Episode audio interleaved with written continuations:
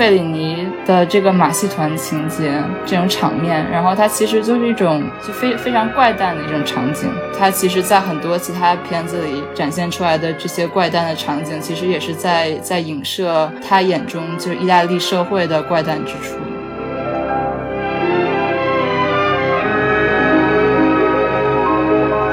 费里尼的绝大多数的电影都发生在罗马这个地方，他对罗马城市有一种深沉而复杂的情感，就像伍迪·艾伦爱纽约一样，他对罗马也是有非常强烈的爱的。但另一方面，罗马的很多荒诞的景象也让他非常的担心，然后他会把这种担心都体现在自己的电影里。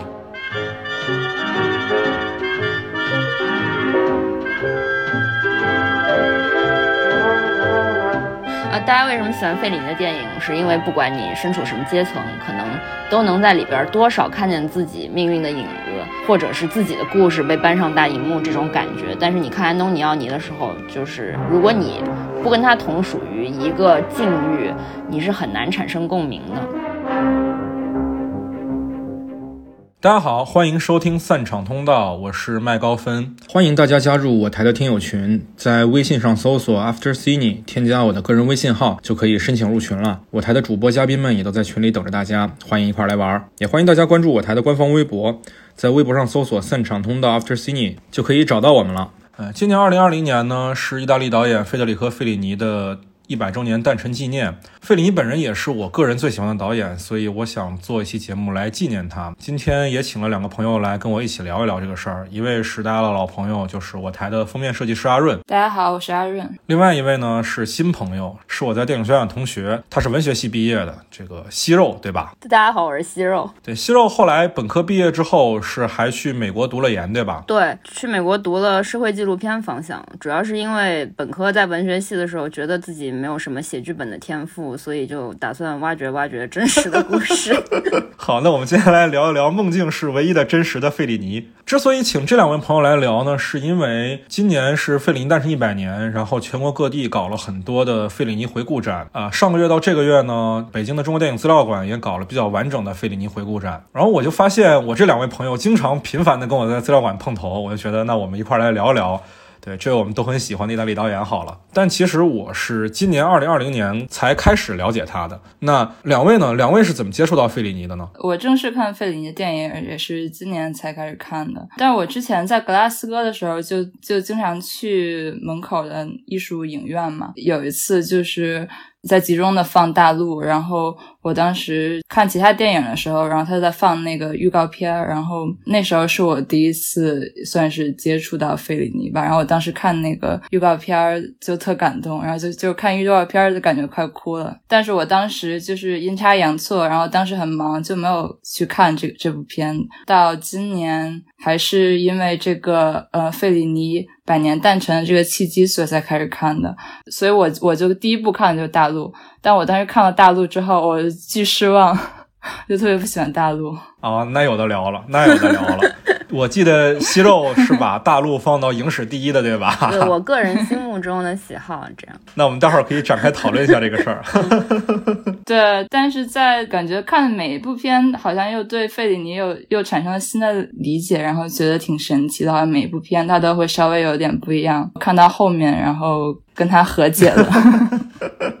好的，好的。息肉是什么契机了解费里尼的呢？我是应该是初中的时候，那个时候会买，除了环球影啊，看电影杂志啊，我也买过。对，我不记得是普刊还是午夜场了，反正当时有一个专栏，有一个作者一直在更新，就是有关费里尼生平，就是所有的电影啊，包括趣闻轶事这些。但是因为当时就是我觉得我完全不了解这个导演，而且我当时特别喜欢的栏目都是什么，就是情色走廊啊那种，就我就是带着看一看，然后直到有一天。我是看就是费里尼的某一个连载里边，他提到说大陆这个影片大概描述了一下这个悲惨故事，但是我现在回想起来，我觉得当时那个作者是有挺强的主观意识在带着写这个故事的，所以其实我当时看的时候，因为带着这个作者的简介去看，我当时买了张盗版碟，跟我后来再去影院看这个片子，其实心境是会有一些变化的，因为当时呃这个作者把那个疯子描写为呃杰索米纳人。人生当中的一束希望的光，然后这束光破灭了之后，他疯了。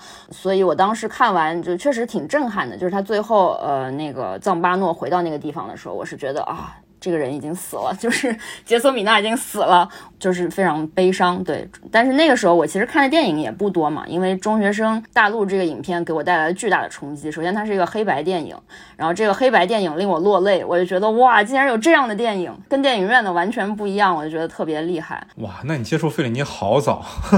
就我个人最早接触费里尼，其实得追溯到一三年了啊，那时候我谈了个恋爱。然后我前女友呢特别喜欢费里尼，以至于我们后来养了一只狗也叫费里尼，然后养了一只猫叫卡比利亚。她最喜欢电影就是《卡比利亚之夜》。我当时为了追她呢，我就去看了《卡比利亚之夜》，那是我对费里尼的第一印象。然后这第一印象我后来发现其实偏的离谱啊，就是以至于我后来在很长一段时间都以为费里尼是一个女性主义导演，因为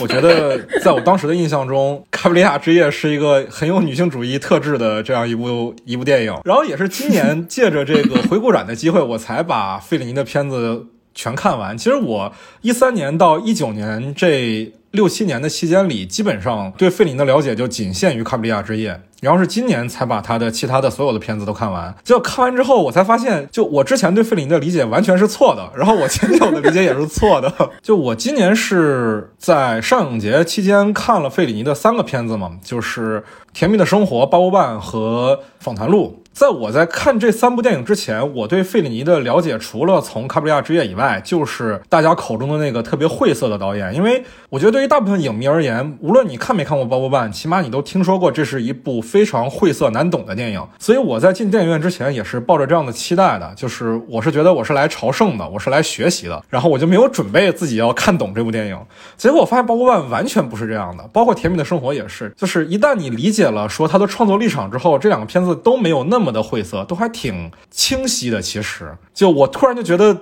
费里尼没有那么强的距离感，他其实跟我有某些相似的地方，就是在某些层面上都是一个对自己非常不满意的直男，大概是一个这样的一个人物形象。然后带入这样的视角之后，我再看他的其他片子，觉得这导演特别的可爱。我看八部半的时候，跟你心态完全不一样。就是我看八部半为什么会没有说觉得这是一部晦涩难懂片子然后我去看？因为当时我也是就是在家看的，就还不是说这次展映看哈。当时我就看的那个专栏里，因为我觉得大陆特别好看，所以我就回去认真的把那个。杂志所有的连载都认真的读了，他那个里边其实有很多是写费里尼在片场外的生活的。然后它里边就提到有一点，就是说这个桑德拉米洛这个演员，他本身就是费里尼的情妇，然后他在这个八部半里面又演他的情妇，所以我当时去看的时候，我就觉得哇，这一个导演真是太厉害了，就是他自己能把婚外情对象放在电影里演，假装是自己的那个人的 婚外情对象，我觉得这个人真是太牛了，怎么有这样的导演？所以我当时是抱着这种八卦的心态，第一次看了八部半，怎么有这么不要脸的导演是吗？不是，我觉得挺有趣的，而且因为好像根据桑德拉米洛后来的回忆，就是说其实他觉得马西娜不知道这个事儿。就是他说，虽然我跟他们关系特别近，但他觉得这十八年的婚外情并没有被马西娜察觉，所以我当时觉得，哇，这个人太厉害了。对，所以对于费里尼不了解的观众朋友啊，千万不要觉得他是一个很晦涩、很高深的导演。虽然啊，往往提到费里尼的时候，电影圈有一个概念叫“圣三位一体”，就是包括费里尼、包括伯格曼和包括塔可夫斯基。三个人往往是并称的，但是这三个人里，费里尼的电影是最通俗易懂的、最好玩的、最热闹的。他的电影其实很多时候也是可以从比较通俗的角度去理解的。伯格曼也挺挺会玩的，他假假面不也是前任和现任一起演的？哦，还有这事儿。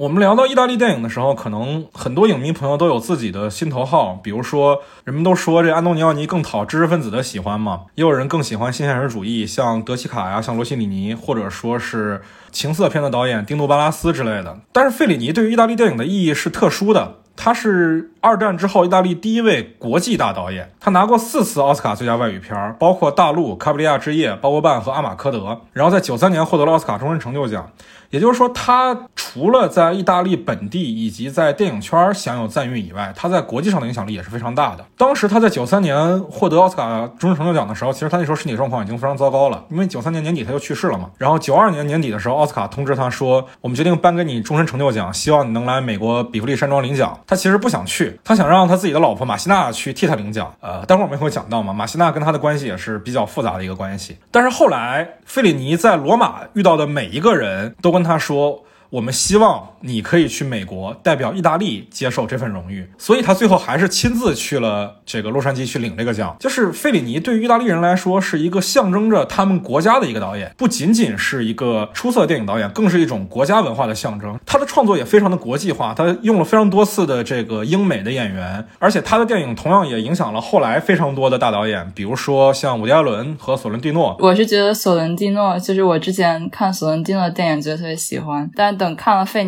费里尼的片子之后，发现索伦蒂诺的那些其实费里尼很多他都已经做过，而且他做的更更淋漓尽致，更更无情，更更透彻。对对对，就是保伦索伦蒂诺是现在国际上一个比较知名的意大利导演嘛，就是他拍过像《绝美之城》、像《年轻气盛》，可能很多听众朋友们也都看过，都听说过，至少包括他最近两年做的一部。啊，网剧第一季叫《年轻的教宗》，第二季叫《新教宗》嘛，裘德洛演的那个。但其实索伦蒂诺的很多视听语言，包括他的艺术表达，其实都是借鉴于费里尼的电影的。两个人是有非常明显的言承性的。西肉有啥要补充的吗？呃，我就说两点，我觉得一，如果国际知名大导年纪大了，就千万不要轻易去美国领这个奖，因为我记得那个时候，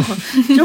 瓦尔塔也是，好像，因为我记得他当时是美国领了一个奖，然后还去纽约做了讲座啊什么的，我当时还拍了好多照片，感觉后来没多久他也去世了。嗯，希望这些大导不要因为奖项或者什么就罔顾自己的身体状况，贸然去美国领奖，就特别不合算，就不如活着多拍几部片子。还有就是讲伍迪·艾伦这个借鉴的问题，但是我觉得伍迪·艾伦在七十年代、八十年代，就是香蕉，还有什么性爱宝典那个时期，反而是我最喜欢伍迪·艾伦的时期。我觉得是他一旦是把自己的趣味放到最大，就是最好的伍迪·艾伦。但是，一旦他就被各种东西搅的，就觉得我也要尝试这个，我要尝试那个。就变得有点不伦不类的，是是，他就应该拍纽约。对对对，我反而更喜欢那种小品式的，或者有一些奇怪的比喻或者奇怪的讽刺，就那种是特别伍迪·艾伦的表达。我我觉得还有一个差别就是说，嗯，伍迪·艾伦到现在他片子里的主人公可能也是他的一种自我投射嘛，就是其实是跟费里尼的创作路径是一样的，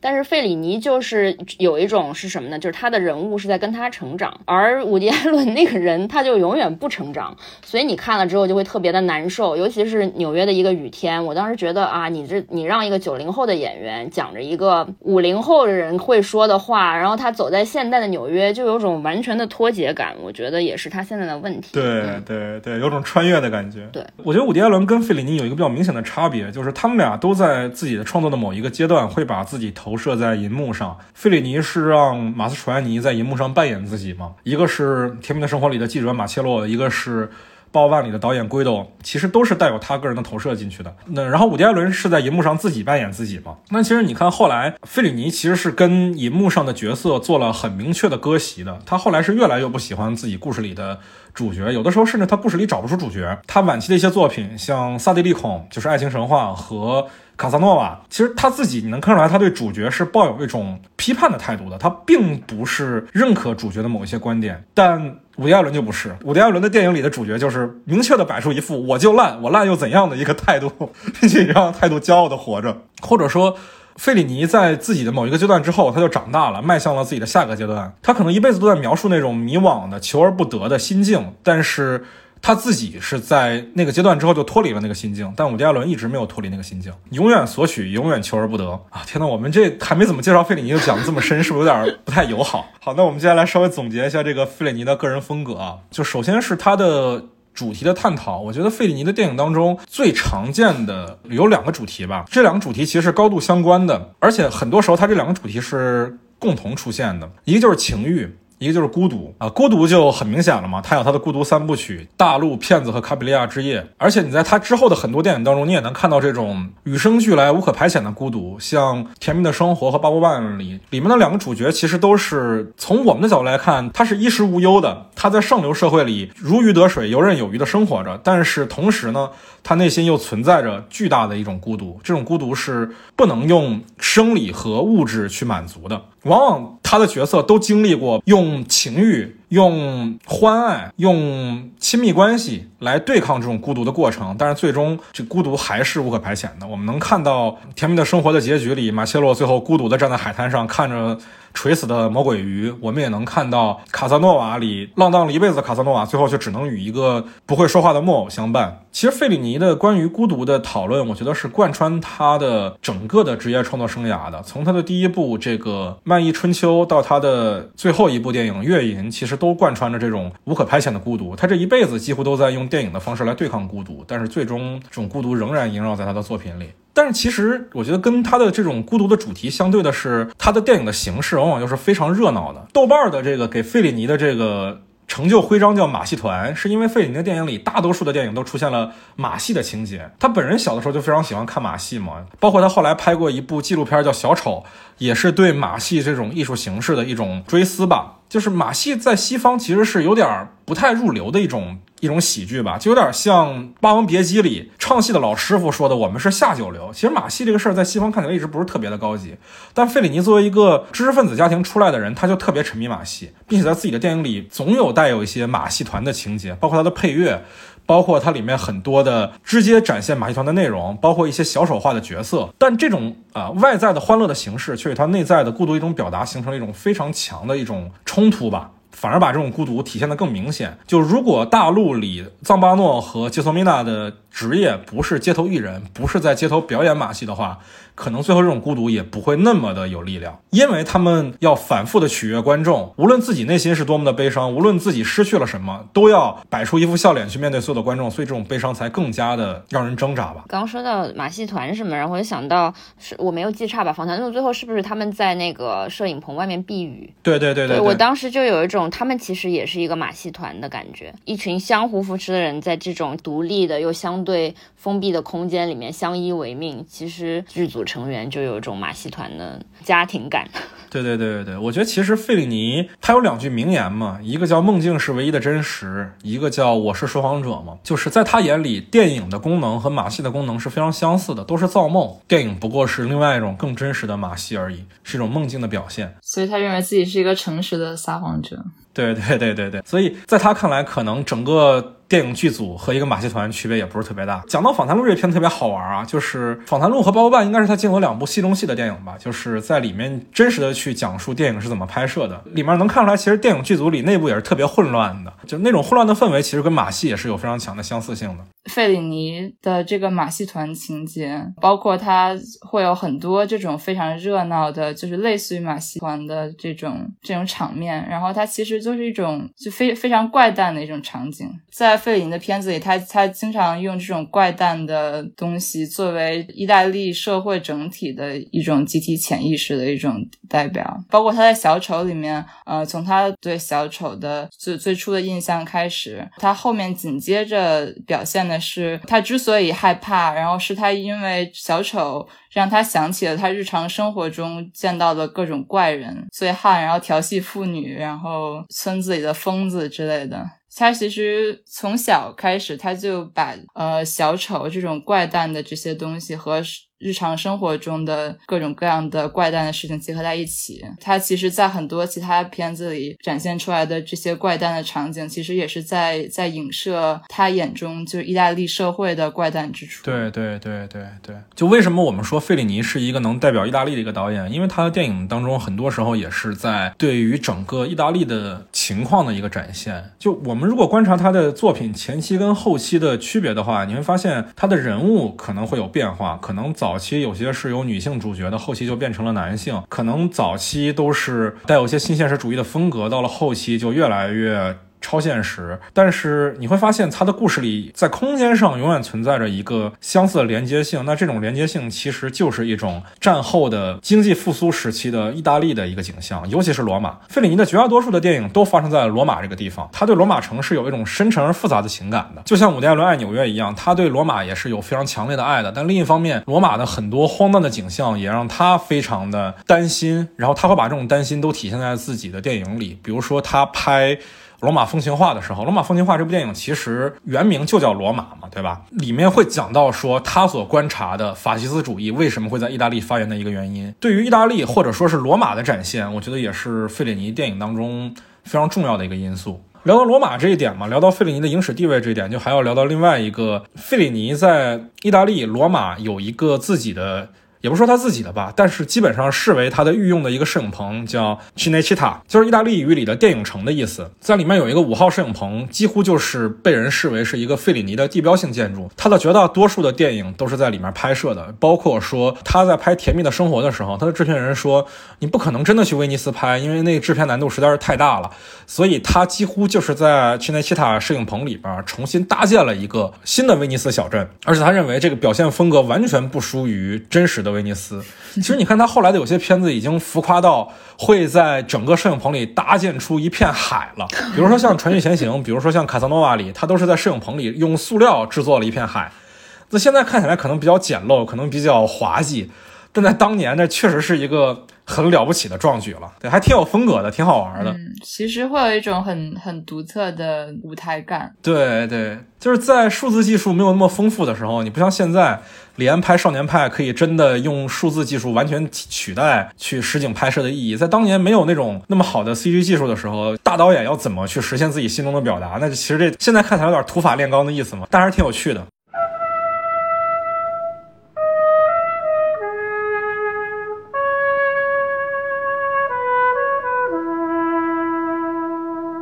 在接下来回顾费里尼的导演生涯之前，还是要讲一讲对于费里尼职业生涯比较重要的几个其他的角色。首先，第一个我觉得对于他影响很大的人就是罗西里尼。这个意大利导演罗贝托·罗西里尼，其实他是费里尼的导师，他同时也是意大利新现实主义的一个代表人物。我们讲到电影史的时候，会提到有个概念叫欧洲三大电影运动，最早的一个就是意大利新现实主义，其后才有了法国的新浪潮和德国新电影。就罗西里尼就是其中意大利新现实主义的代表人物。就是费里尼最早其实。是一个报社的一个漫画家，他后来尝试做一些编剧，参与到了罗西里尼的这个非常有名的名作《罗马不设防的城市》里。其实也能从费里尼的早期的一些作品里看到一些新现实主义的特色。那这种新现实主义特色，毫无疑问是他导师罗西里尼带给他的嘛？但就是我们讲到意大利新现实主义的时候，其实他们的一个标志性的特点就是他们关心政治，关心小人物。关心政治对于小人物的影响，这在他们之前的意大利的电影里是很少见的。意大利呃，现实主义发源于四十年代嘛，呃，意大利战争末期以及战后的一些衰败的时期，在现实主义出现之前，意大利的电影其实是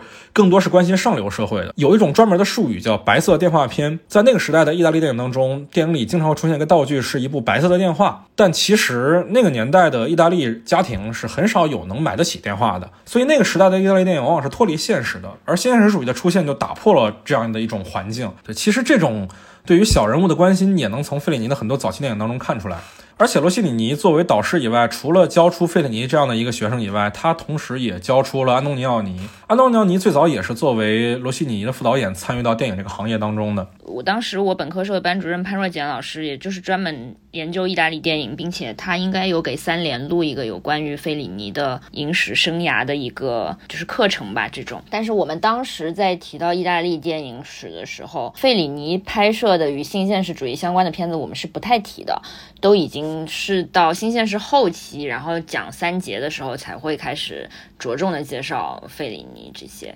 跟日本电影新浪潮那种啊师傅带徒弟，然后我们先介绍一下师傅，然后徒弟变成了什么样，搞了新浪潮，就是跟这种好像还不太那么相似，就是他没有刻意的强调这种传承性对他后面的影响。就我们并不能把费里尼简单的概括为一个新现实主义作者。嗯，我说他百分之七十的时间都不是一个新现实主义作者。对对对对，我觉得都不止百分之七十了。其实。他引起国际上的关注，完完全全是因为他之后的作品，并不是因为他新现实时期的作品。嗯，我也觉得他后面放飞了之后，后我才会感到他真正的特别吸引我。就是除了罗西里尼这样一个他的导师以外，我们讲到费里尼，肯定还要提到一个对于他最重要的一个人，就是他的妻子朱丽叶塔·马西娜。马西娜本人也是他的电影缪斯，两个人曾经七次在银幕上合作。这个他们俩的相识其实特别好玩！一九四三年的时候呢，那时候费里尼还只是一个小编剧，他在广播剧当中听到一个特别吸引他的女生，然后他刚好又是那个广播剧的一个编剧。他就借此去认识了那个女生，那女生就是马西娜，两个人很快就结婚了。四三年认识的，四三年就结婚了。但是呢，其实我们看费里尼的电影当中，我们会知道说，他最喜欢的女人是那种丰腴的、高大的，很多时候甚至有一些肉欲的女人。但马西娜完全不是这个类型的，马西娜是一个。矮小的、瘦弱的，甚至在外表上没有那么吸引人的一个小女人的一个形象。我当时第一次看《卡布里亚之夜》的时候，看完的时候，豆瓣上有个短评说女主角长得特别像宋丹丹。然后我再看《卡布里亚之夜》的时候，我就总觉得这个片子带有一股春晚味儿。对，确实有点像。你知道大陆的豆瓣的图片最后有一张出钱一丁的包装的图，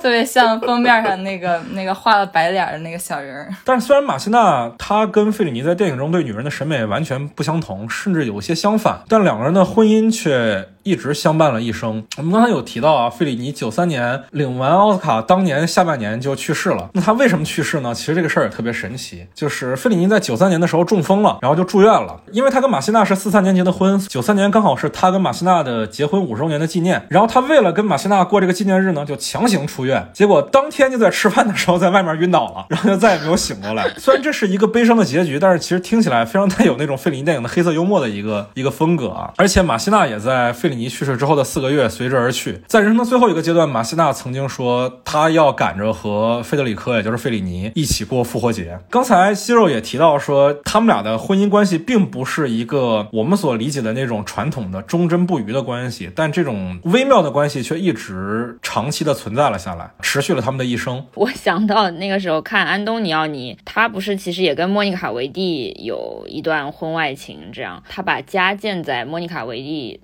就他们可能买了上下层，他们家在莫妮卡维蒂的公寓的楼上，然后他就在书房里搞了一个那种滑杆儿。他就可以直接从楼上滑下去。我当时想，这些导演在生活中可以干这样的事情，所以他就可以拍出那样的片子。就是 有什么事他们干不出来的？对对对对对对，我我们刚才有说到说马西娜是费里尼的啊人生的女主角，是她银幕里最常见的一个女主角。那如果我们要总结一个费里尼电影当中最常见的男主角的话，那就一定是马斯楚安尼了。对，虽然两个人其实一共只合作过五部电影，费里尼这一辈子拍过二十多部电影，然后马斯楚安尼所出演的电影就更加不计其数了。但因为这五部电影的成就过于的高，包括了像《甜蜜的生活》《包办》这样的传世名作，所以往往马斯楚安尼一直被视为是。是费里尼在大银幕上的一个化身，他们俩的友谊也相伴了一生。我们刚才有提到，费里尼在九三年去世，马西纳九四年去世，而马斯楚亚尼其实也仅仅在两年之后的九六年也就去世了。就我们刚才有提到说，就马斯楚亚尼在银幕上所饰演的角色，往往都带有费里尼自己对于自己的一种映射，包括。甜蜜的生活包包办也包括后来的女人城，其实你都能看出来说，费里尼把他对于自己的理解，以及他对于男人的理解，都投射在了电影当中马斯楚安尼所饰演的角色上。但其实这种导演把自己通过另外一个角色在银幕上重现的这样一种方式，其实在很多的大导演。尤其是个人表达比较明显的导演身上都能看出来，你像这种关系就很像黑泽明和三川敏郎，像王家卫和梁朝伟这样那种关系，还挺有趣的。我们刚才有聊到说他的导师罗西里尼，他的女主角马西娜和他的男主角马斯楚安尼，除了这些相伴了他人生某一个阶段的人以外，我们在聊到费里尼的时候，往往会把他跟意大利的另外一个大师做对比，就是安东尼奥尼嘛。相比于费里尼而言，安东尼奥尼的电影可能更受知识分子的青睐，然后费里尼的电影呢更吸引普通。观众他的票房会更好，就是他们俩给我一种怎么说一时余亮的感觉，仿佛提到一个人的时候，就必然会带上另外一个人。虽然其实两个人好像一生当中也并没有很丰富的一个交集。安东尼奥尼也曾经说过，说他认为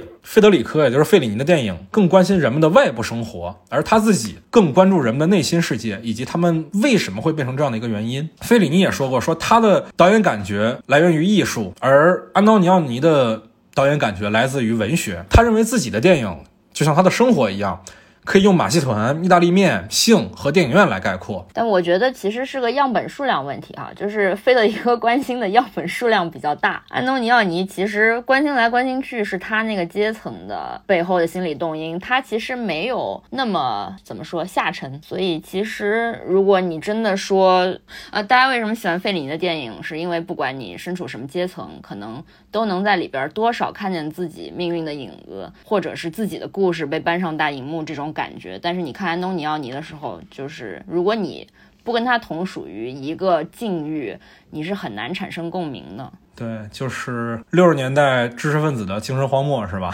对，包括后面他在拍《嬉皮士》啊，或者就就包括英国的流行文化生态。其实你如果是一个 outsider，你完全没有办法产生共情，就是觉得哦，我在看戏这种感觉。而且我觉得两个导演其实，在很多时候他们的电影表达是殊途同归的，尤其在六十年代是特别明显的一件事儿，就是六零年的时候，费里尼拍出了《甜蜜的生活》，这部《甜蜜的生活》还在当年的戛纳电影节上打败了安东尼奥尼的《奇遇》，拿下了金棕榈嘛。但同时，安东尼奥尼六一年所拍出的《夜》，当年拿了柏林金熊，这一部跟《甜蜜的生活》我觉得是有非常强的在表达上的相似性的，都是一种对于啊五十年代末六十年代初的那种意大利的经济奇迹背后的那种理理性崩溃的。的，尤其是用费里尼的原话，叫一种复杂的精神错乱症的一种表达，其实是对礼崩乐坏时代的一种批判。对，聊到这点其实蛮有趣的，就是费里尼其实虽然自己是一个电影导演啊，但是。他对于电影并没有那么大的一个热情，这也是我这次在费里尼回顾展的时候看的一个纪录片啊，里面有提到说，当时费里尼听说葛达尔去香港玩的时候，一天看了在电影院看了四个片子，然后他就特别鄙视葛达尔这种行为，他说我不会像葛达尔一样，一连续一天在香港看四部电影，你有那时间你还不如去散步去找人聊天对，就是他自己其实对于看电影这件事情，并不像很多导演一样那么有热情。他反而更关心电影之外的生活，但这也可能是他的电影之所以能讨很多阶级的人的喜欢的一个原因，因为他爱生活可能是超于电影。就是因为我也看了那个费里尼的那个纪录片，然后他提到说他不看电影不浪费那个时间，我就想起来金基德那时候来咱们学校做讲座的时候。嗯，当时可能是大家问，就是说创作有什么秘诀？我当时印象特别深，他说年轻人要多出去走走，因为当时所有人都是啊宅文化，就是那种每天宅在宿舍那种感觉。他说年轻人要多出去走走，然后他还补充说，就是他那个走吧。不是说你出门打个车或者怎么样就就行了。他说 他是希望你多去走路，就是因为你在路上会遇见很多人，会跟他们产生交集，然后会有这种灵感的迸发。但是其实落到你刚刚说的，你说就是因为费里尼是一个花很多时间在生活的人，所以他才会关注到各个阶层的故事。但是其实这么说回来的话，金基德都在哪儿走呢？花柳巷。对对，我有点迷惑了，就 那怎么讲？再次缅怀一下金基德导演。啊，之前哎，说起来之前还有计划说要做金基德的特辑，但是那段时间我看了一下各个公众号都在做，自己就没有什么动力做了。就借缅怀费林的机会，也顺便缅怀一下金基德导演好了。对，然后那天是呃，我记得金基德去世没多久吧，有一个人在豆瓣上发说，为什么女权主义者还不出来打拳？我自己认为我是一个女权主义者，但我不对金基德打拳，一是因为我们只对活蛆打拳，不不会对死人打拳，对。但是其实也确实是，我觉得，呃，虽然很多人说不能把艺术跟他的这个私人的私德完全的分开看，但是我觉得肯定是互相影响的吧。但不会因为说他犯了罪或者怎么样，我就去抵制他的电影。我觉得这也是非常不理智的行为。我是坚持认为说作品跟人品应该分开看的。就我有一个观点，叫法律的事儿交给法律，艺术的事儿交给艺术。对，无论如何，作品就是作品。是的，但是虽然我觉得私德也会在作品当中有所表达，但我觉得你不应该批评作品里面的他的一个道德标准。你可以用你的道德标准去批评这个人的为人，但是作品是分开的。对，就就像我们说回到费里尼的片子一样，费里尼像你像拍卡萨诺瓦的时候。他拍的就是一个浪子，就是一个只有野心和生理追求的这么一个行尸走肉吧。但你难道能说费里尼自己是认可这样的价值观的吗？我觉得也不是。甚至我觉得从费里尼的作品当中能看出来，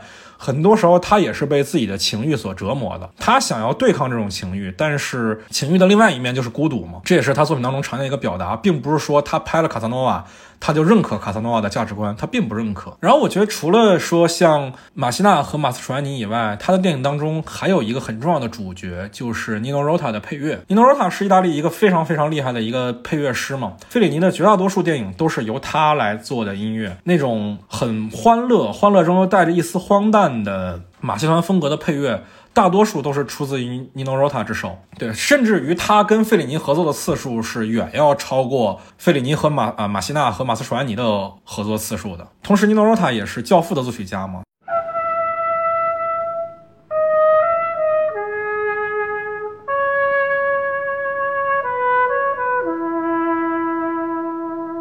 行，那我们大概讲了一下费里尼导演的创作的风格，也大概介绍了一下他生命中对于他非常重要的角色。那接下来我们就来稍微回顾一下他的导演生涯吧。我把费里尼的导演生涯划分成了五个阶段，而他的第一个阶段呢，包括了像《漫意春秋》《白酋长》和《浪荡儿》三部作品。这三部作品呢，都明显的带有喜剧的特色，主人公也都存在着比较明显的道德瑕疵。但是，相比于他后面的孤独三部曲时期呢，这三部作品的结局都往往带有着一丝希望。《漫意春秋》里呢，被莉莉安娜抛弃的。马戏团团长最终坐上火车，却遇到了下一个他心仪的女人。这叫有希望吗？那有希望啊，他没有被生活打倒啊，我觉得。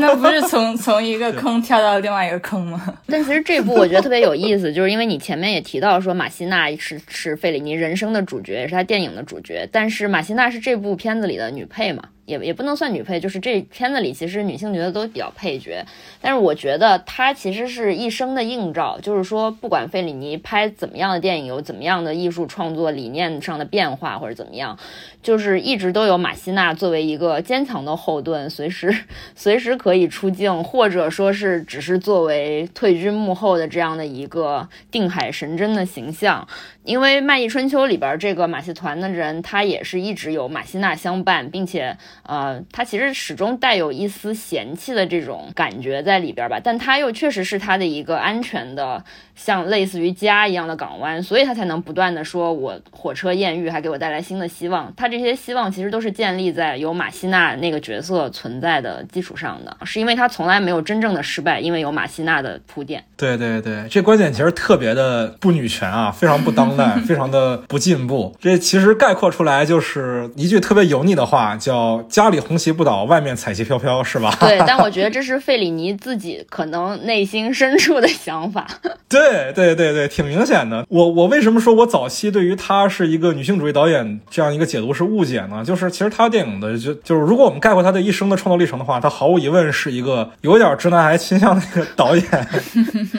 可能这样一部五零年的电影在七十年后会冒犯。到很多的当代的女性主义者啊，当然我们也不可能苛求在那个年代他就具有多进步的一个观点，但其实我觉得这也不一定啊。就是我们看他的第二部电影就是《白酋长》，其实《卖艺春秋》这部电影是他跟他的好朋友这个阿尔贝托·拉图瓦达的一个一起导演的作品嘛。其实我们看第二部《白酋长》的时候，其实能撤销一部分对于他直男癌的指控啊，因为在《白酋长》里这个关系完全倒过来了，是这个女主角不停的在外面露水情缘，但是最后却回到了男主角身边。并且男主角成为了他的港湾，对吧？但是其实这个女主角对这男主角也是一个像个照片一样拿出来看看的这样的一个关系，所以我觉得其实他们两个都活该，就挺还挺平等的。对，而且我还挺喜欢《白酋长》这个片子的啊。这片子其实改编自这个安东尼奥尼的原著小说啊，这也是两个人仅有的一次合作吧。就是费里尼改编了安东尼奥尼的小说，拍了《白酋长》。我我其实蛮推荐大家看一下《白酋长》的片子啊，是一个很有趣的一个喜剧啊，尤其是喜欢伍迪·艾伦的朋友。就是为什么我之前批判伍迪·艾伦没有出息，就是你看《爱在罗马》里有一个故事，是一对乡下的小夫妻刚结婚，到了罗马的城里来旅游。结果那女主角就走丢了，男主角就不得不雇了一个妓女来扮演这个他的这个妻子。其实这故事非常明显能看出来，脱胎自就是费里尼的这部《白酋长》，而且他的这个后来的最新的一部作品《纽约的一个雨天》，其实某种程度上也是这个故事，我觉得基本上是一比一复刻了《白酋长》的故事。一对乡下的小情侣到了大城市里，然后女主角莫名其妙的就进入了电影圈，被这个五花十色、灯红酒绿的演艺圈。所吸引了，忘记了自己的男主角。伍迪·艾伦的这两部作品，就是《爱在罗马》和《纽约的一个雨天》，都毫无疑问的借鉴了《白酋长》。我看完《白酋长》之后，我就在豆瓣短评里写说，伍迪·艾伦太没出息了，就可着费里尼一个人抄。我之前就只觉得说，他的很多作品是借鉴了 Bob One，没想到就连费里尼早期的作品也不放过。那我觉得白酋长还有一个比较明显的，就是他有一个家庭，而且还有家庭背后的这个宗教的势力。其实他这种外部压力也会对这对年轻夫妻的关系，包括刚刚像 Aaron 提到说，他只是把那个女主角当照片一样。其实他们就就是一个包办婚姻嘛，而且这个包办婚姻还有一个宗教的枷锁在外边，所以其实呃女主角的出走的行为是。更加勇敢的，虽然他是一个盲目追星的感觉，但其实是一个勇敢的行为。对对对对对，在这个白酋长的故事里，就是女主角其实叫饭圈女孩嘛，然后追自己的 idol，就把自己的新婚丈夫给晾晾在了那边，然后新婚丈夫就不得不去面对家里人的质问。对，其实你能看出来，就是为什么说他的这这些早期作品还存在着很多新现实主义的风格，因为新现实主义往往会强调说环境对于个人的一个。压迫，尤其是时代的环境，《漫溢春秋》里面有那种意大利战后经济衰落，然后又到崛起的这样一个很多小人物的春梦破碎的过程，而《白酋长》里也能看出来，像包办婚姻，像一些现实的因素对于人物的约束。到了《浪荡儿》里也是，《浪荡儿》的故事里也是非常难得的，是有四五个主角嘛。我觉得《浪荡儿》这部电影其实影响了很多之后的小镇青年片儿。对对对，小镇青年片很多的。之后的电影其实都是这样的，尤其是就比如说像《猜火车》，像盖里奇的《两杆大烟枪》，都跟《浪荡儿》有着非常强的相似，就是讲一个特别小、特别破。几个没出息的，只知道吃喝玩乐的一群街溜子青年，嗯，成天混吃等死，但最后要有一个人先迈出去这个环境，先跟这个环境做决裂。我不知道丹尼·博伊尔在拍《赛火车》的时候是不是真的有受到浪荡儿的影响，但是这两个片子在这种表达上确实是不谋而合的。让我跑一下题，我们格拉斯哥人民还是觉得《猜火车》爱丁堡的背景还是太就是还是不够下里巴人，是吧？对对对对对，没错，应该拍格拉斯哥。真的，爱丁堡格调还是太高了，还是太 posh。继续，继续，继续。然后在这三部电影之后呢？呃，一九五三年，费里尼。和其他六位意大利年轻导演一块拍摄了一部短片集，叫《小巷之爱》。中文翻译很奇怪啊，其实这个英文原片名的意思就是“爱之城”嘛。我不知道这个小巷是怎么翻译出来的，但本身这个故事是都发生在战后的罗马。对，这七个导演里面还包括了像安东尼奥尼这样后来飞升国际的大导演，就是其实是他们对于五十年代的战后的意大利的青年男女的爱情的一个观察。当然，我在看这个片子的时候，我的感受就是单讲这个片子本身而言，它七里面的七个短片而言，我觉得。费里尼和安东尼奥尼并不算是其中风格最突出的。刚才我提到的跟费里尼一块合拍《卖艺春秋》的这个拉托尔达，其实他的作品《意大利凝视》，我觉得是那期里面最有趣的。但这导演后来就不像费里尼和安东尼奥尼一样那么的呃知名。而且这片子还有一个特别搞笑的一个地方，就是我在看豆瓣的时候，看这片子短评的时候，很多人都以为这个《小巷之爱》短片集里面的《天堂三小时》是费里尼拍的，因为那是一个讲舞厅的一个小故事。里面有非常多歌舞的段落，好多人都以为那是费里尼拍的，其实那不是。那导演叫迪诺里斯，他的代表作呢是意大利原版的《闻香识女人》。这事儿让我觉得很有意思的一个点，就是我们往往会觉得说拍歌舞啊、拍热闹的场景啊是费里尼的一个个人风格，但其实我觉得这并不是费里尼的一个风格，这是当时意大利的一个风格。就是我们看很多意大利的导演的电影里都有这样的欢乐的场景，只是在他们的表现形式上会略有区别。你比如说，丁杜巴拉斯就把这样的热闹转化成了一种情色场景。你比如说，像那个多纳托雷，他的电影当中也有非常多的热闹的场景的展现。这并不仅仅是费里尼的一个风格，反而是那样的一个环境培养了像费里尼这样的导演。说回来啊，费里尼在这这个短片集里面，他拍的那个短片叫《婚介所》，讲的一个故事其实特别简单，就是一记者想写一个关于婚介所的文章，所以他就去婚介所里假报名，就是说自己有一个朋友得了一种精神病，然后医生说。这病结完婚就能好，所以他想替自己的这个朋友找一个老婆。结果那个婚介所二话没说就收了他的钱，答应帮他办这个事儿。也因此他认识了一个命运非常悲惨的女孩。那女孩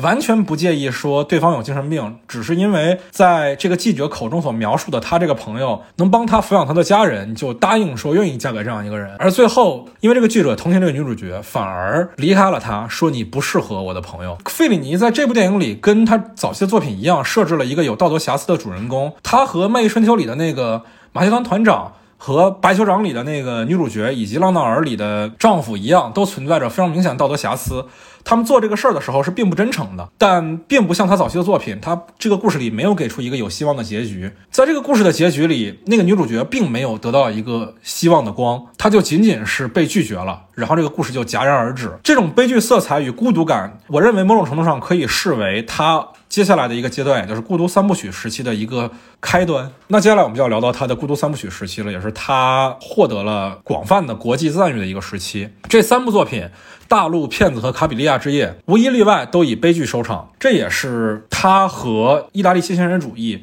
彻底的决裂的一个时期。这种决裂可能在片子里不是特别明显啊，但是在大陆和卡布里亚之夜这两部更具国际影响力的片当中是更为突出的。因为其实我们回忆起来，大陆和卡布里亚之夜这两个片子，我们没法想起像《卖艺春秋》、像《白酋长》、像《浪荡儿》一样明显的具有时间和空间的一个特色。它仿佛就发生在一个没有那么明确的时代环境氛围的一个抽象的意大利的空间里。巴赞，也就是电影手册的主编，他当时还写过一篇文章，就叫《卡比利亚之夜：新现实主义历程的终结》。但我其实个人觉得，超出这个跟现实主义决裂的这样一个历史因素以外，我觉得这三部作品其实在某种程度上被高估了。大陆和卡比利亚之夜，它都获得了奥斯卡的最佳外语片嘛，但我觉得。这三部作品相比于他之后的《甜蜜的生活》《八五半》，以及再之后的像呃《罗马风情画》《阿马科德》啊之类的作品，我我觉得我觉得在艺术艺术表达上是还稚嫩了一些的。我今天也是在资料馆看的大陆嘛，我在看他之前是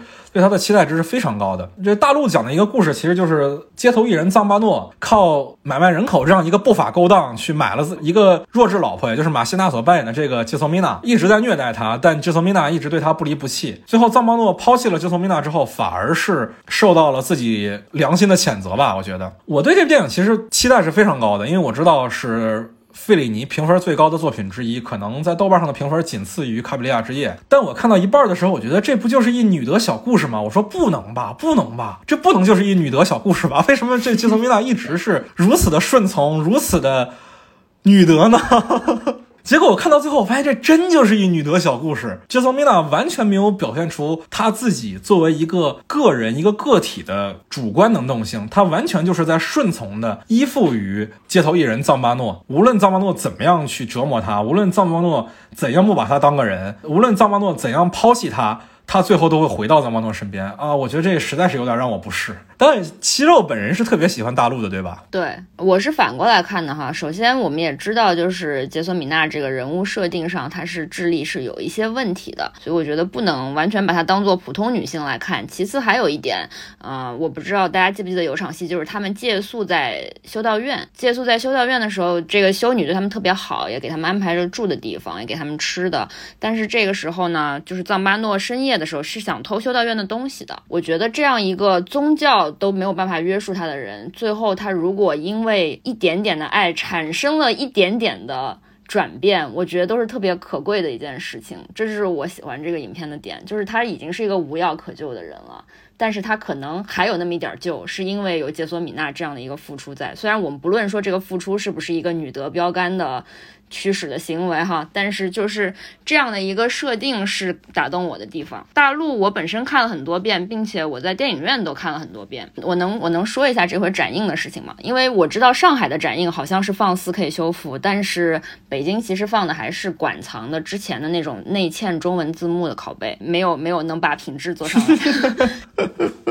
批评一下沙丹老师是吗？对，就是嗯，为什么不能跟上海比肩一下呢？对吧？这个是之前我讲那个最早我说那个作者在提到大陆这部影片的时候，他是带有个人的一个就是主观意识在，所以他会有一部分的引导。比方说他会说，呃，疯子一度是杰索米娜人生的转折点，就是有可能是希望的光哈，然后这个光最后被扼杀了这样。但是我第一遍看的时候，我按照这个思路去理解，我也。也会觉得说啊，他如果当初跟疯子走了，就是他离开了藏巴诺，他的人生是不是就不一样？但是我后面在看的时候，我可能第二遍、第三遍看的时候，我发现其实疯子也只是利用杰索米娜。他并没有说我要拯救这个人，而是说这个人也能为我为为马戏团所用，所以我在教他吹号，并且他吹错的时候，其实疯子也是有一定的体罚的行为的。这跟最早藏巴诺给杰索米娜立规矩打他的腿，就是让他跟着他的指令去做这个体罚的行为，其实是相似的。所以并不能说疯子的出现能够改善杰索米娜命运，而是说他周围有这些男性角色存在，他永远都不可能获得幸福，就是也可以这么理解。另外一种男性说教是吗？对对对，我后面在看的时候意识到，其实疯子这个角色，而且疯子这个角色，我不知道大家是怎么看的啊？你如果把他。希望的光这整个背景知识拿掉的话，你就会觉得他是个特别烦人的人，他就真的是一直在干扰藏巴诺，你会觉得这人有病吧？他就是 就是就是疯子，就是他是自作自受导致的，最后完全是他的一个因果报应的感觉。所以如果把这样的一个人当做。哦。杰索米娜人生可能的转折点，我觉得这个人生真的是太悲惨了。就是其实修道院那边修女有真诚的问过杰索米娜，说你要不要留下？但是杰索米娜说，哦，不行，我要我得跟着他走。我不知道他是出于说因为当年藏巴诺付了五万里拉，还是因为其他什么原因。我总觉得他这种跟随，我并不觉得是爱，但是他一直跟着，让大家会产生就是快留下，你赶紧离开他吧这种感觉，其实是特别绝望的语境。嘛，包括我这次又看的时候，我觉得这个故事让我更加难过的是，我之前一直忽略了一件事情，因为我不知道大家可能看电影前五分钟是没有那么那么的。进入那个状态，你还在感受他那个剑值被带进那个世界里。所以我其实之前虽然看很多遍，但是我一直都忽视了一个细节，可能大家注意到了，就是藏巴诺去买杰索米娜的时候，他们有提到说杰索米娜的姐姐其实当年也是被藏巴诺买走的，但是他的姐姐去世了。对，所以其实这个故事一开始就是一个悲剧，就是你能感觉到是这家的女性的命运的代代更迭，但是他们可能都终结在这个人手上。所以他一开始就是一个预示了杰索米娜的悲惨命运，包括他妈妈送别他那场戏，也是杰索米娜可能不舍得回头啊，他妈妈就说啊你走吧，但是他的妈妈又在他走了之后特别的伤心，就是所有的这些，包括他最后的死亡，都是在一开头都已经告诉你的，所以真的是一个特别令人悲痛的故事，也是我喜欢他的原因吧，我觉得。天哪，你这么喜欢一个悲剧故事，但是你居然不忍心看片子。对，就是好难理解啊。因为因为怎么说呢，骗子就是我也说不上来。可能因为我看马西娜，我会有一种自然的这种共情。但是如果是一个男性角色，我觉得如果那么悲惨，我最后又不能同情他的话，我会开始质疑我自己。对，嗯，但我觉得骗子结尾还是挺好的。就是因为我我刚才有提到，就是我看大陆之前对大陆的预期特别的高，因为我之前看预告片就快感动的快哭了，但是在看的时候我也遇到了这个这个女德小故事的困境，而且在这个整个的故事里，这种牺牲的精神，它的合理性有一种宗教感。然后这种宗教感让我非常的不安，嗯，就是其实我觉得我总的来说对于宗教感的呃文艺作品还是比较能接受的，因为 Jasmina 她是有一个有一点那个智力问题嘛，所以它其实让我想到宗教里经常出现的一个意象，就是一个剩余的形象，可能在那个比如说俄罗斯正教里面可能会出现的更多一点，单纯的智力有缺陷，就是看起来有些有些疯疯。癫癫，但实际上就是一个很神圣的一个形象。然后他最后带来一种嗯神性的一种牺牲的精神，然后唤起了赞巴诺身上的一些良心。然后，但是我就感觉这个整个的这个设定让我感到非常的不安。怎么讲？物化女性是吗？对，就其实我觉得基督教里边就有很多类似这样的东西，都会都会让我感到不安。比如说，呃，圣母玛利亚，然后天使加百利告诉她。她怀孕的时候，她就虔诚的下跪，然后接受这个现实。包括歌德的《浮士德》里面玛格丽特的角色，然后她就在主要的情节里就是被骗，然后死掉，然后她最后突然的就作为神圣的女性引领大家飞升，然后就感觉好像是用这种很不理性的、非常孤注一掷的感情，然后来比拟这种宗教感情。但是她在套用到现实社会中，这种男女关系非常的不适合当代的这个语境。所以我作为一个当代观众，就看着觉得非常难受。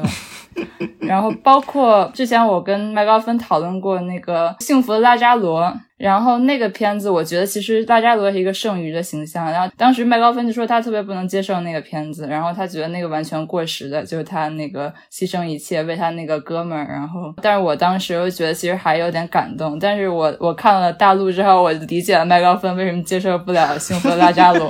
但是因为是我看的第一部片子嘛，年初的时候看的，但后来在展映的时候，我又忍不住去现场看了一遍大陆，就是因为就是整个的它的这个呈现还是有非常吸引我的部分，然后就马西娜的演绎也是非常重要的一部分，她的她塑造的 Jasmina 这个形象，我觉得还是非常非常吸引我。对，然后就觉得他一出现，整个人都放着光。哎，我其实有一个疑问哈，因为我没有看过大陆的预告片。你当时你觉得那个预告片特别让你感动的地方是什么呀？他剪的是什么样的段落？我觉得他剪了很多那种流动的场景，就很像那种公路片的感觉，让我感觉它是一个女性的故事，就是一个女性她在旅途中，然后经历了人生的很多丰富的一些东西，从这个女性。性的视角会有一些很很主动的一些，然后会一些很很丰富的情感和经历啊。你以为他走向的是女性的成长，但其实他导向的是女性的牺牲，所以你特别失望。是的，还是输在了对费里尼不了解上。就是我觉得费里尼的这个阶段里面最有意义的一个点就在于他之前的作品，你像《漫溢春秋》、像《白酋长》、像《浪荡儿》。这三个作品都有一个特点，就是最后人们获得希望的原因是生活本身还有希望。《漫溢春秋》里是呃马西娜饰演那个角色，最后回到了马戏团团长身边，并且马戏团团长又在火车上遇到了另外一个女人，一切似乎又周而复始了。然后白酋长这个故事里是最后两个人成功赶上了去见教皇的聚会，而浪荡儿是那一对小夫妻又重归于好了，是生活本身还带有着还带有着向前进的可能，但在孤独三。三部曲这个时期里，费里尼的一个进步就在于，他把人物在故事里生活所拥有的一切都剥夺走了，但里面的人物仍然抱着希望。生存着下去，在大陆里，杰索米娜失去了一切，不停的被抛弃。她失去了自己的家庭，她在故事的中间失去了，也也失去了看似唯一关心她的人那个疯子，也在故事的结尾失去了，甚至失去了藏巴诺。对，但最后她依然抱着希望活下去了，直到她生命的尽头。她在生命的尽头也依然唱着那首非常简单的小曲，这是她依然抱着的希望。你看《卡比利亚之夜》的时候，其实也是这种感觉，就是马西娜所饰演的那个卡比利亚，她幼小，她在故事的一开始就被人推下了。合理，仅仅为了他包里的几万里拉而已。然后他在故事的中段中，不断的建立自己对于生活的期待，这个期待又不断的落空。不论是那个大明星也好，还是他后来认识的那个奥斯卡也好，一次一次的让他失望，到最后他失去了自己所有东西，包括他一直认为是他的骄傲的那座房子，他也失去了，他失去了一切。可当他在路上又遇到一群唱着歌的年轻人的时候，又遇到一个马戏团的时候，他似乎又有了新的希望。这种希望来自于人的内心，而不来自于生活本身真的变好了。内心的力量，我觉得是他的早期的电影是没有的。他早期的电影里，人们的力量还来自于生活本身中存在着仅有的希望，而当这种希望被剥夺的时候，人们内心中是否还能有力量呢？他在这个阶段里给出了一个答案：是人们的内心还可以具有力量。对，这是他的这个阶段里，我觉得超越前作的一个一个变化吧。我觉得我不同意你说的那个那个前面三部电影里边那么有希望。就其实我觉得，无论是《卖艺春秋》里面又遇到了一个新的出轨对象，还是。白酋长两个，还有浪荡儿两两口子凑合过日子，我觉得都是一种就是对现实的妥协，然后陷入了同样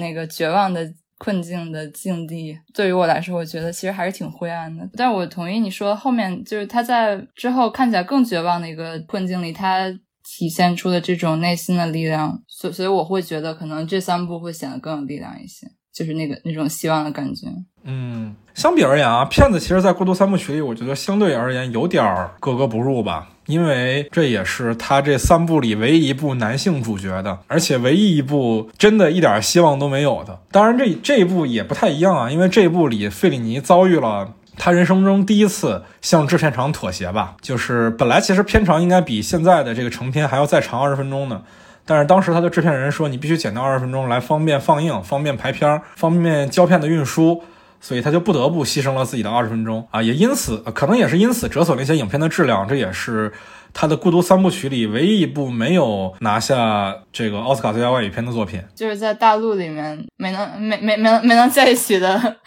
疯子和 Jasmina 在片子里终于演了一下夫妻啊？是吗？我都没有看出来。我的天呐，你脸盲实锤，脸盲实锤。